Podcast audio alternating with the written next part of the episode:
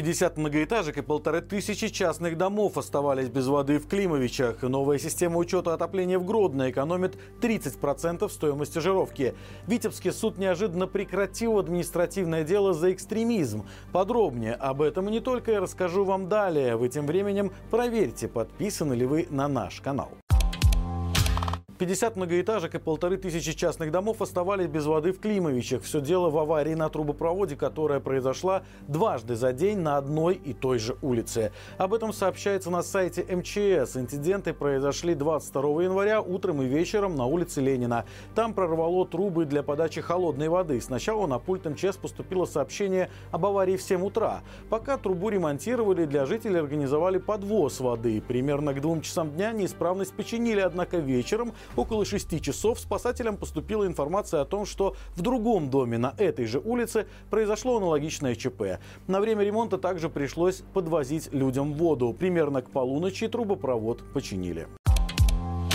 В Гродно вводят новую систему учета отопления, которая поможет экономить порядка 30% стоимости жировки. В областном центре подвели итоги эксперимента по дифференцированному учету отопления. Напомним, в рамках этого проекта в отдельно взятом доме жители платили за отопление только своей квартиры, а не по среднедомовому тарифу. Теперь сообщается, что Центр стандартизации планирует продолжить пилотный проект, но теперь на учет возьмут более старые дома города, которые были введены в эксплуатацию в 2011 году году. Уже в ближайшее время пять таких зданий подготовят для эксперимента. В следующем отопительном периоде на раздельный учет собираются перевести около 100 домов с теплосчетчиками, которые позволяют самостоятельно регулировать тепло в квартирах. Эксперимент по учету отопления в Гродно начался 1 декабря прошлого года. Для него выбрали многоэтажку на Курчатова. Возле каждой квартиры отдельно поставили счетчики, работающие по радиоканалу. Жильцы могли поддерживать желаемую температуру в помещении. Оплата выставлялась ровно за то, что потребили жильцы квартиры. Экономия для отдельной квартиры составила 30%, а потребление тепла у целого дома упало почти на 10%.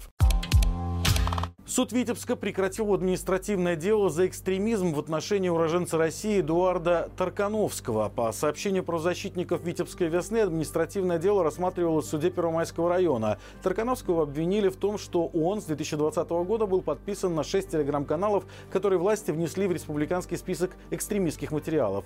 Первое заседание состоялось еще 27 ноября, но судья отправил материалы административного дела в милицию на доработку. Второе заседание прошло месяц спустя. Таркановский Жириновский своей вины не признал и отрицал, что хранил экстремистские материалы на своей странице в целях распространения. Заслушав аргументы сторон и изучив представленные милицией материалы, судья пришел к мнению, что наказать жителя Витебска за распространение экстремистской информационной продукции нельзя, так как предоставленные суду доказательства не подтверждают факт совершения правонарушения католическом храме в Ляховичах после жалоб местных жителей отключили систему электронных колоколов. Как пишет портал Katolik Life, верующим не сообщили, какой именно государственный орган настоял на таком решении. Однако известно, что после полученных жалоб на шум в районную прокуратуру, Центр гигиены, а также местный исполком, именно они занимались этим вопросом. Как рассказали в приходе, сейчас система проигрывает только бой колоколов в 12 часов и перед святой мессой. Мелодии, которые начинали и завершали день, пришлось отключить.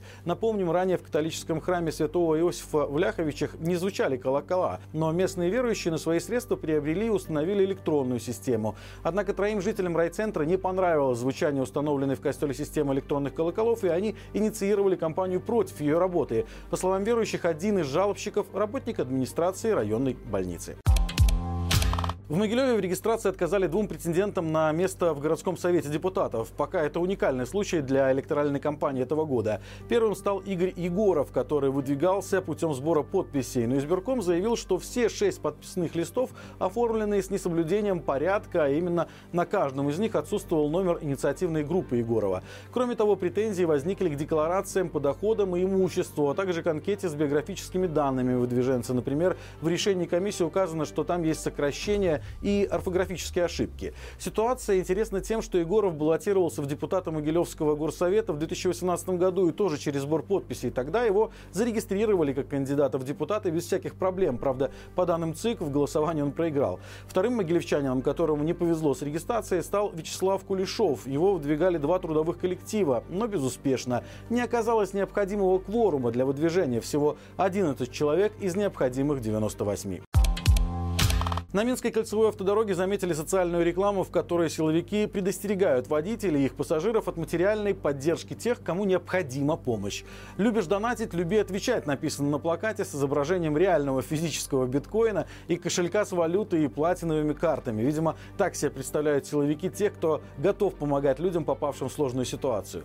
Компания по преследованию людей за сделанные ими еще в 2020-2021 годах донаты в пользу фондов солидарности ведется в Беларуси уже давно. Тех, кто что-то пожертвовал, вызывают КГБ и ставят условия перечислить на счета различных государственных учреждений сумму, которая в десятки, а иногда и сотни раз превышает пожертвованную ранее. Те, кто отказывается, действительно рискуют лишиться свободы. По словам правозащитников, за финансирование экстремизма уже осуждены не менее 20 человек. И это только то, что известно. Это все на сегодня. Напоминаю, по будням на нашем канале выходит рубрика «Горячий комментарий». Новый выпуск уже опубликован. Обсудили с экспертами, что Лукашенко и его силовой аппарат скрывают от белорусов, насколько ухудшилась криминогенная обстановка в стране за последние годы и по каким причинам чаще всего возбуждают уголовные дела. Сведения, которые обсуждают на закрытом совещании представители силового аппарата страны, можно найти по ссылке в описании. Спасибо вам за лайки, комментарии и подписку. Именно благодаря вам нам удается доносить правду до большего числа жителей нашей страны. До встречи завтра и живи Беларусь!